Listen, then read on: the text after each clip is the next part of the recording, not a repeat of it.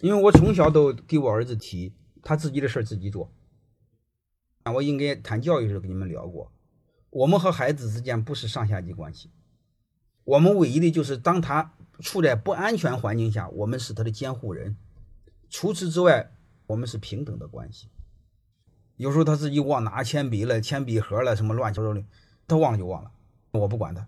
他很小，上小学上托儿所了，有时候忘。他为了不忘怎么办呢？他每次回来的时候，就会把他的书包乱七八糟的，明天要带的放到门口。他每天路过门口的时候，他自己就知道拿什么。这就叫基本的这个工作方法。这最容易培养出人独立人格的人。就是我给你们说过 N 遍，人这辈子苦短，如果再不能像人一样活着，像狗一样活着，你说委屈不委屈？所以我想说啥意思呢？